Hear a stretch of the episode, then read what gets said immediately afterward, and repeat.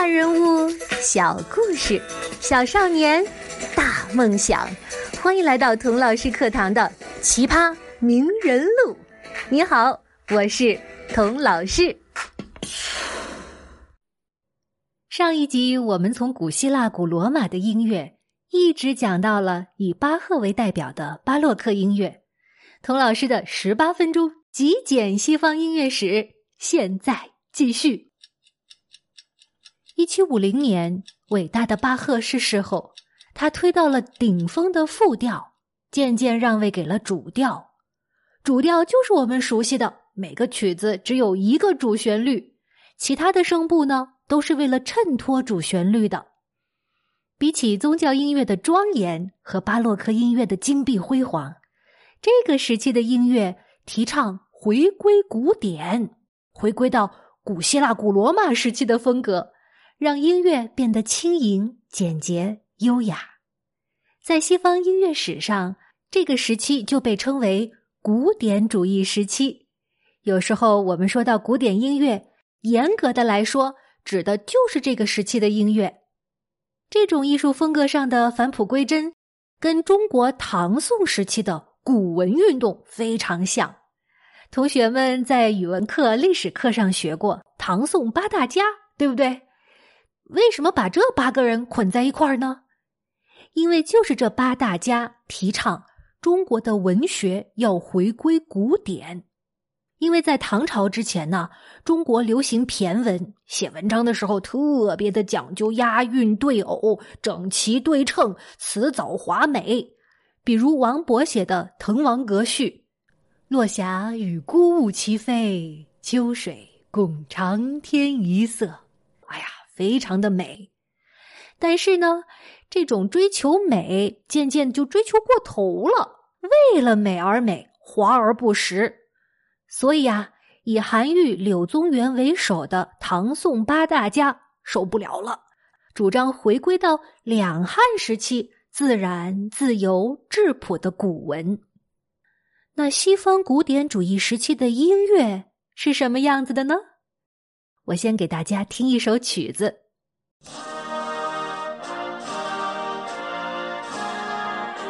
喜欢足球的朋友一定对这个旋律不陌生吧？这是德国的国歌《德意志之歌》。这个曲子给你什么感觉呀？是不是觉得平衡、和谐、严谨、工整？就好像在碧蓝的天空下，你站在雪白的大理石台阶上，抬头欣赏着简洁典雅的古希腊神殿一样，对不对？这是很典型的古典主义时期的音乐。这首曲子是谁做的呢？是被誉为交响乐之父的海顿。你也许对海顿不熟，但是啊，你一定知道他的两个学生，一个。是莫扎特啊，还有一个就是贝多芬。童老师曾经讲过莫扎特和海顿打赌用鼻子弹钢琴的故事，你还记得吧？这师徒三人正是古典主义三杰。现在你知道为什么我们常用古典乐来代表西方音乐了吧？因为古典主义通常被看作是西方音乐的最高峰。我再给你欣赏一段音乐，看看你能不能猜出这首曲子是谁写的？是海顿、莫扎特，还是贝多芬呢？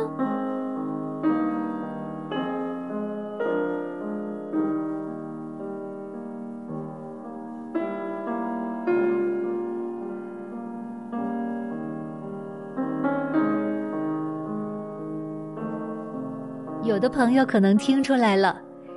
这就是贝多芬的 C 小调第八号钢琴奏鸣曲第二乐章，如歌的慢板。它有一个你更加熟悉的名字，叫悲怆奏鸣曲。如果你猜成莫扎特，那也不能怪你。贝多芬的这首曲子很多地方都在模仿莫扎特，贝多芬差一点儿啊，还成了莫扎特的学生呢。这个故事我们以后再说。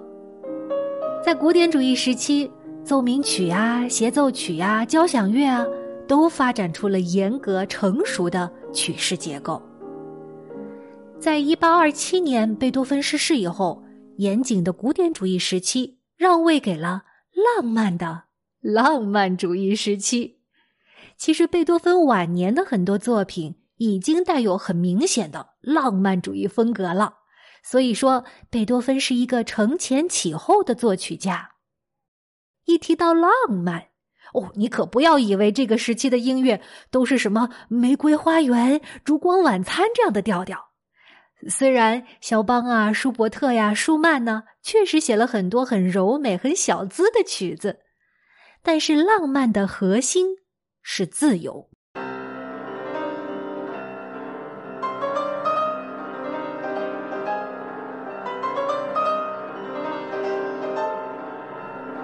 现在听到的就是肖邦的《革命练习曲》。当时的作曲家打破了古典时期严谨的曲式要求，作曲家不是为上帝作曲，不是为贵族作曲，甚至不是为了取悦听众而作曲，那是为谁作曲呢？作曲家是为了抒发自己内心的情感而作曲，自己内心的喜悦。孤独、缠绵、高傲、愤怒，都可以写到音乐里去。音乐完全成为了艺术家的艺术，自由才是最大的浪漫。莫扎特和贝多芬多多少少为了自己的自由付出了代价，而浪漫主义时期的音乐家则终于可以昂首挺胸，因为自由而骄傲而成功。而成功的艺术家，甚至成为贵族都要巴结的社会名流，可以带动上流社会的品味和艺术潮流。那个头上戴着假发套、脸上铺着粉，和厨师一起商量菜谱的日子，一去不复返了。在英文里有一个词叫 “superstar”，超级巨星。这个词最早是用来形容谁的呢？歌星、电影明星、体育明星，都不是，是用来形容浪漫主义时期的钢琴巨星李斯特的。现在追星族为偶像做的那些疯狂的事儿，在李斯特的眼里都是毛毛雨、小 case。你现在听到的，就是李斯特为了炫耀自己的技巧所做的钢琴曲《中》。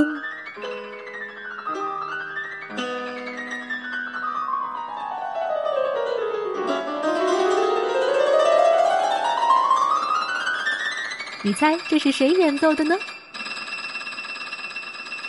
嗯，朗朗。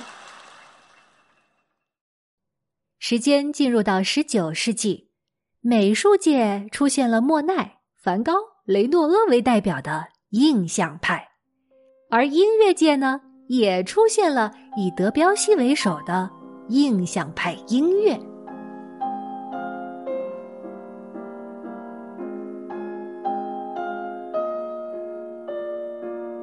这就是德彪西的《月光》，你听，是不是能听出莫奈睡莲里的苔绿、粉红、月白、鹅黄和冰蓝呢？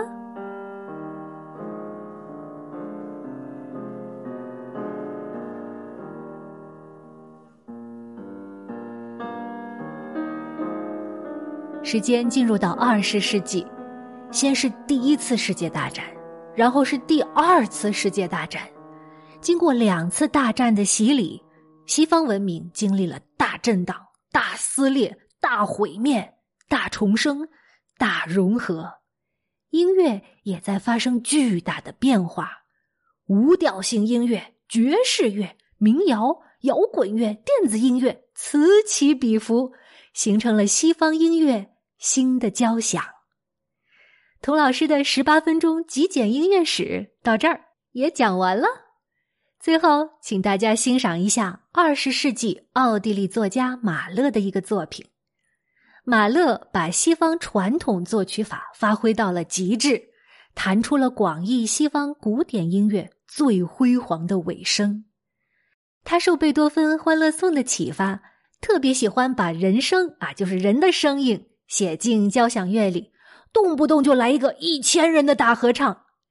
不过今天我请你欣赏的不是大合唱，而是一首独唱，是他大型声乐交响曲《大地之歌》的第四乐章。为什么要选《大地之歌》呢？因为这里面呢，六首歌的歌词来自六首。翻译成德语的唐诗，你没听错，你现在听到的是第四首李白的《采莲曲》。若耶溪边采莲女，笑隔荷花共人语。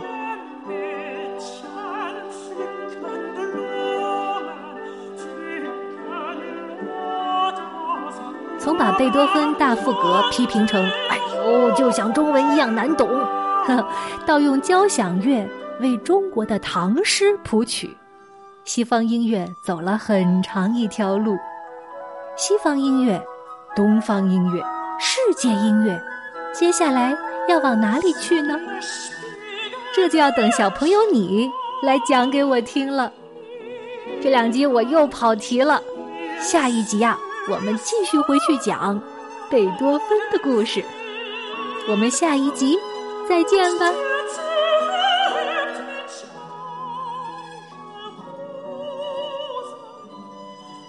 ます。けど